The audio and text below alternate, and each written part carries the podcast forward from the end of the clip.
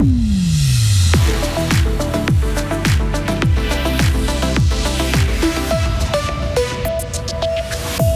40 millions pour la construction d'un hôtel. Le géant du vélo Scott a des projets à Givisier. Le Conseil fédéral esquisse des pistes pour concrétiser l'initiative sur les soins infirmiers. Et puis pour la Saint-Valentin, cette année, il faudra sans doute mettre la main au porte-monnaie. Le prix des fleurs prend aussi l'ascenseur. Journée toute de grisaille, balayée par une bise modérée, maximum 2 degrés. Demain verra tomber quelques flocons. Nous sommes jeudi 26 janvier 2023. Bonjour Mehdi Piquant. Bonjour à toutes et à tous. C'est une information de notre rédaction. Scott souhaite construire un hôtel à Givisier. Le directeur général de ce leader mondial du vélo l'a confirmé à notre micro.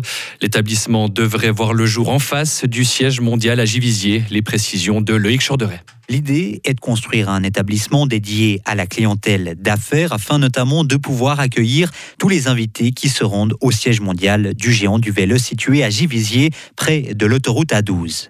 Beat Saug évoque un établissement comptant entre 100 et 120 chambres pour un investissement d'une quarantaine de millions de francs.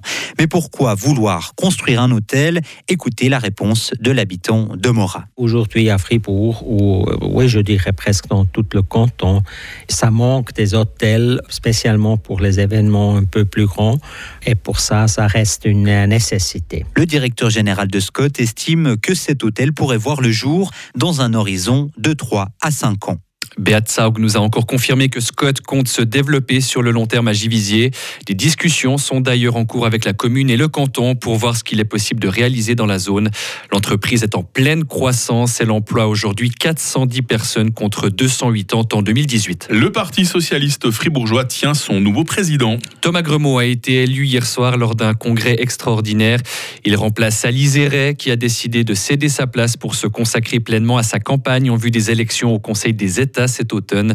Thomas Gremaud, à 24 ans, étudie la sociologie et l'économie politique à l'Université de Fribourg et il sera notre invité tout à l'heure à 7h30. Il faut payer plus cher pour faire plaisir avec des fleurs. Elles ne sont pas épargnées par le contexte inflationniste actuel. C'est plus 20% sur le prix de certaines espèces. Cette hausse des prix chez les fleuristes fribourgeois, c'est la conséquence de ce qui se passe plus au nord en Europe. Vincent Douce a mené l'enquête. Le premier exportateur de fleurs coupées au monde, ce sont les Pays-Bas, avec trois quarts des exportations mondiales. Là-bas, une grande partie de ces fleurs grandit sous des serres, chauffées au gaz et éclairées grâce à l'électricité. Avec la crise énergétique, certains producteurs ont dû mettre la clé sous la porte. On parle de 3% de cultivateurs en 2022. Et cela se répercute jusque dans le canton de Fribourg, même si les fleuristes disent essayer de vendre des fleurs suisses. À Romont, à la fleur du coin, avant Noël, un bouquet d'eucalyptus se vendait 16 francs 50. Il faut maintenant débourser 23 francs 50 pour le même bouquet, une hausse de près de 50% du prix. Chez Rosae, à Villars-sur-Glane, on voit que ce sont les prix des plantes vertes qui augmentent, plus 20%. Et plus généralement, à l'association romande des fleuristes, sa secrétaire nous indique que 5 membres ont quitté l'association fin décembre pour des raisons économiques, pour économiser le coût d'une cotisation. Ça représente un départ de 15% des membres. Et plusieurs fleuristes fribourgeois nous ont encore indiqué voir la qualité des fleurs baisser en raison du froid notamment. Le Conseil fédéral avance dans la mise en œuvre de l'initiative sur les soins infirmiers acceptée il y a un peu plus d'une année par le peuple. Une initiative particulièrement d'actualité en ce moment avec la pénurie de personnel dont souffrent les hôpitaux. Le gouvernement s'est attaqué au second volet demandé par le texte. Il a fixé hier le cadre qui doit permettre d'améliorer les conditions de travail du personnel soignant. Écoutez le ministre en charge de la Santé, le fribourgeois Alain Berset. On pense par exemple à des plans de travail qui devraient être transmis plus tôt que maintenant, quatre semaines à l'avance plutôt que deux semaines euh, actuellement. Ça permet une meilleure planification aussi sur le plan personnel. C'est une aide et quelque chose de positif pour le personnel soignant qui travaille.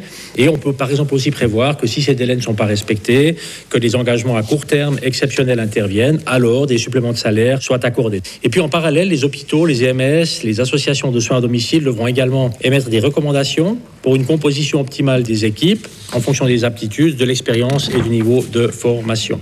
Et le Conseil fédéral veut encore une obligation pour les partenaires sociaux de négocier une CCT pour fixer par exemple un salaire minimum plus élevé ou encore des crèches ouvertes 24 heures sur 24. Le projet de loi sera présenté en avril 2024. L'entrée en vigueur se fera au plus tôt en 2027. Après l'Allemagne, Mehdi, les États-Unis vont aussi livrer une trentaine de chars de combat à l'Ukraine. L'annonce a été faite hier soir par Joe Biden après des semaines d'hésitation. Le président américain a assuré qu'il ne s'agissait pas d'une menace offensive contre la Russie. Un peu plus tôt hier, l'Allemagne avait aussi annoncé la livraison de 14 chars léopards à l'Ukraine. Et puis en ski alpin, les skieurs suisses ont frappé fort au géant nocturne de Schladming. Loïc Meyer et Gino Kavietzel ont signé un magnifique doublé hier soir en Autriche. Vous entendrez d'ailleurs l'émotion du skieur d'Eremans dans quelques minutes dans le journal des sports. C'est pour ça que Joris Repon est de si bonne humeur euh, ce matin. Ça explique peut-être cela. Les, les, Suisses ont été tellement bons sur les pistes. Merci euh, Mehdi Piquant, vous revenez à 7h30. Retrouvez toute l'info sur frappe et frappe.ch.